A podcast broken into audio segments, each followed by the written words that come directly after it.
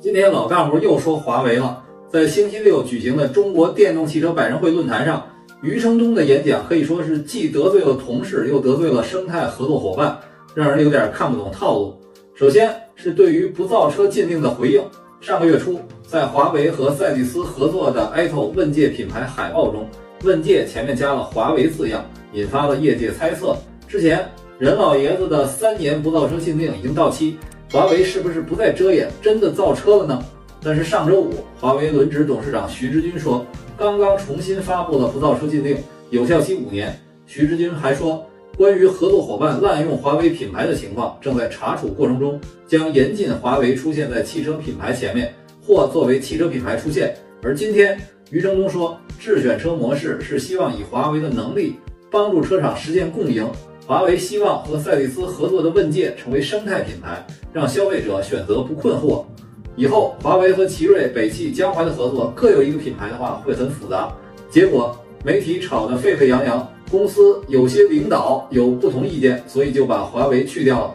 上次华为提出不造车，给出的理由一个是从智能化增量的领域给主机厂赋能，二一个因为华为正在受到制裁，如果官宣造车，可能给海外业务造成影响，也可能是问界去年卖的不错，有点飘了，想把华为加上试试舆论反应。没想到被任老爷子再次否决。另一段话就是提到华为 Inside 模式。余承东说，华为做智能化增量很难像博世一样以供应商的模式合作，需要和车企深度融入。但是他又说，有三个厂商与华为合作华为 Inside 模式，但是现在基本只剩一个，就是和长安合作的阿维塔。另外两个，广汽放弃了，北汽呢产品有点问题，不具备竞争力。他还说。如果我们只是提供技术，而外观内饰没有竞争力，消费者也不认可。我们已经验证了，这指的就是极狐。这也是华为方面首次公开表示对北汽的不满。事实上，广汽埃安方面也曾表示和华为合作没有议价能力。但是，广汽埃安当前的实力也不需要华为的帮助了。也由此可见华为的强势。有的企业实在不愿意和华为合作，但是在销售的压力下被迫就范。赛力斯选择了和华为绑定，原因众所周知。但是赛力斯自己也刚刚发布了蓝电品牌和首款新车 E 五，是十五万元级的插混中型 SUV，采用的是比亚迪的混动系统和华为的车机系统，也算是一种挣扎吧。